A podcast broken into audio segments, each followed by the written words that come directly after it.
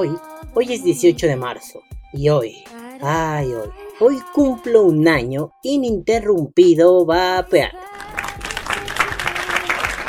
Muchas gracias, muchas gracias, muchas gracias. Y digo ininterrumpido, porque si hago bien las cuentas, yo vapeo más o menos desde hace dos años y medio. Pero como ya dije en otros videos, por ahí del año 2015 sufrí una grave recaída en el tabaco.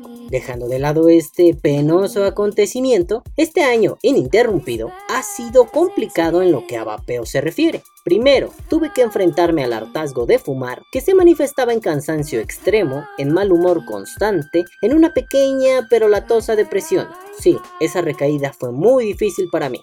Luego tuve que verme las negras con el dinero, es decir, no tenía dinero suficiente para comprar un buen vaporizador y no me alcanzaba el dinero porque gastaba mucho en cigarrillos. Y eso que en ese momento ya compraba de los más baratos posibles. Círculo vicioso, quiero dejar de fumar y por eso deseo un vaporizador, pero no puedo comprar un vaporizador porque gasto casi todo mi dinero en tabaco y ni siquiera era opción pensar en la abstinencia, porque el humor se ponía mil veces peor, el cansancio era mil veces peor, la depresión era mil veces peor. Hagan de cuenta, me volvía una especie de super saiyajin dios encabronado cada que pasaba un largo rato sin fumar, y eso no me convenía para nada. Por azares del destino, comencé a trabajar con un pelmazo que pagaba bien y pude comprar mi hermoso subbox. A partir de ahí, me le he pasado vapeando sin parar. Fueron un par de meses en los que alterné el cigarro con el vapor y, afortunadamente, en algún momento logré dejar por completo el cigarro. Ya lo explicaré en otra crónica.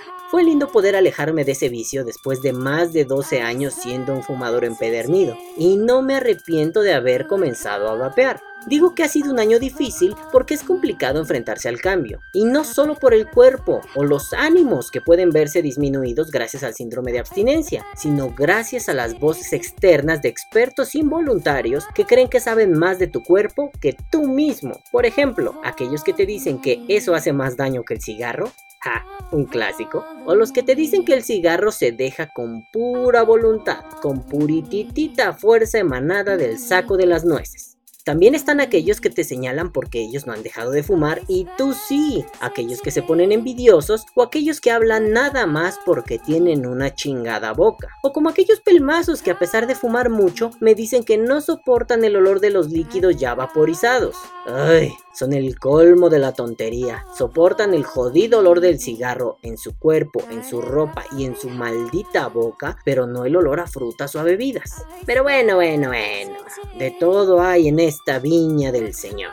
Sí, para serles muy sincero, lidiar con esos mequetrefes ha sido duro. He tenido que desarrollar estrategia, respuestas e incluso actitudes en contra de esas personas que juzgan sin saber. Pero también ha tenido sus recompensas. Ahora es más fácil que alguien evite hablar conmigo si va a estar en una postura de ser razón. Ahora no me impresiona que alguien venga con una lista de supuestos datos duros basados en encuestas hechas en algún lugar del universo. O también que traiga la leyenda que dice Datos comprobados científicamente signifique lo que eso signifique. Viendo el otro lado de la moneda, este año ha sido un año muy lindo, increíble y divertidísimo. Para empezar, mi salud. A pesar de que el año 2016 fue un año donde estuve enfermo por un periodo prolongado de tiempo, no me imagino cómo hubiera sido estar así de enfermo y seguir fumando, sobre todo porque me enfermé del oído y me mareaba mucho al vapear. ¿Cómo lo hubiera hecho con el mareo si continuara con el tabaco? Seguramente mi cabeza estaría dando vueltas y vueltas vueltas y vueltas.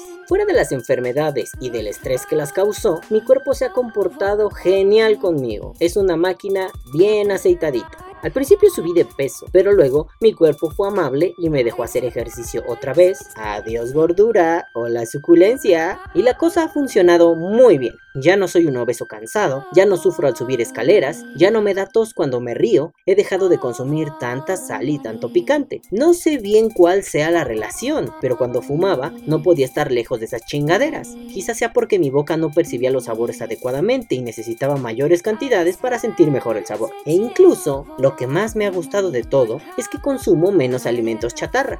También ha sido un viaje de autodescubrimiento y sinceridad conmigo. Ha sido difícil develarme qué tanto fumaba por placer, qué tanto por adicción y qué tanto por sentir una ficticia comodidad. Recuerdo esto de la ficticia comodidad con mucho cariño, pues con un amigo, durante un tiempo, estuvimos desarrollando una pequeña teoría. Decíamos, como filósofos novatos que éramos, que se fumaba no tanto por las cosas que trae el cigarro, ja, inocente de nosotros, sino por la teatralidad que implicaba fumar. Es decir, era todo un ritual. Comprabas tu cajetilla, la destapabas, la olías y sacabas un cigarro. Acá en México, muchos acostumbran sacar el primer cigarro, voltearlo, meterlo de nuevo a la cajetilla y decir que es el de la suerte y dejarlo hasta el final. Es decir, es el último que fumará. Imagínense, decíamos que ese ritual era lo que le daba fuerza a fumar. También decíamos que era todo un acto teatral el llevarte el cigarro a la boca, colocarlo entre tus dedos, aspirar, prenderlo, fumar, exhalar y regresarlo a tu mano. Nos parecía totalmente poético. Claro, ahora yo diría que es una tremenda estupidez, pero en ese momento nos parecía algo verdaderamente significativo. Bueno, yo les estaba diciendo que este ha sido un viaje de autodescubrimiento y sinceridad, y que había sido muy difícil cuestionar todas esas cosas.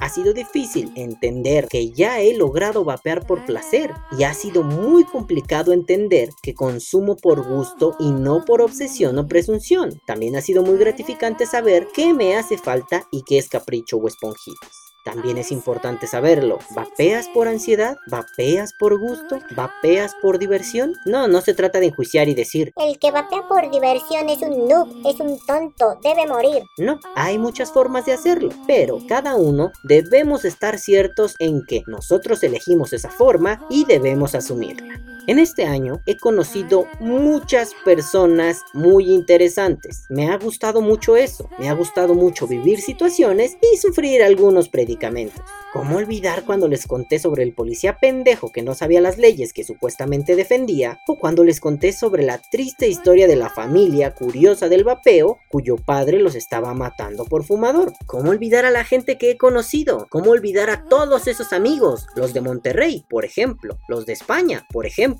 los de Colombia, Ecuador o Costa Rica, por ejemplo. Impresionantes personas, impresionantes momentos. Creo, creo que nunca había sido tan feliz en mi vida como lo he sido desde que empecé a vapear.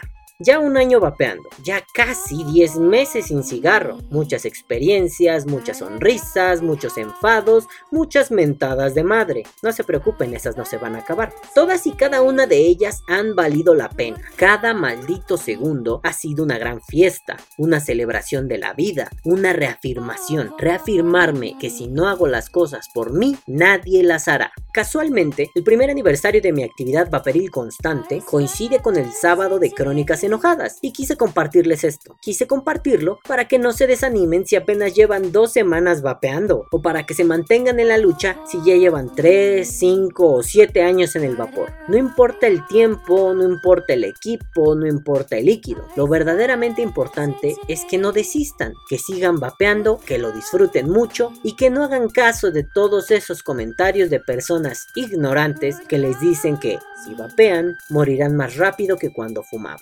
Este es el primer año de muchos y espero que para ustedes también sean años magníficos como vapeadores, tan magníficos como lo han sido para mí. Que viva el vapeo. Vapea o muere.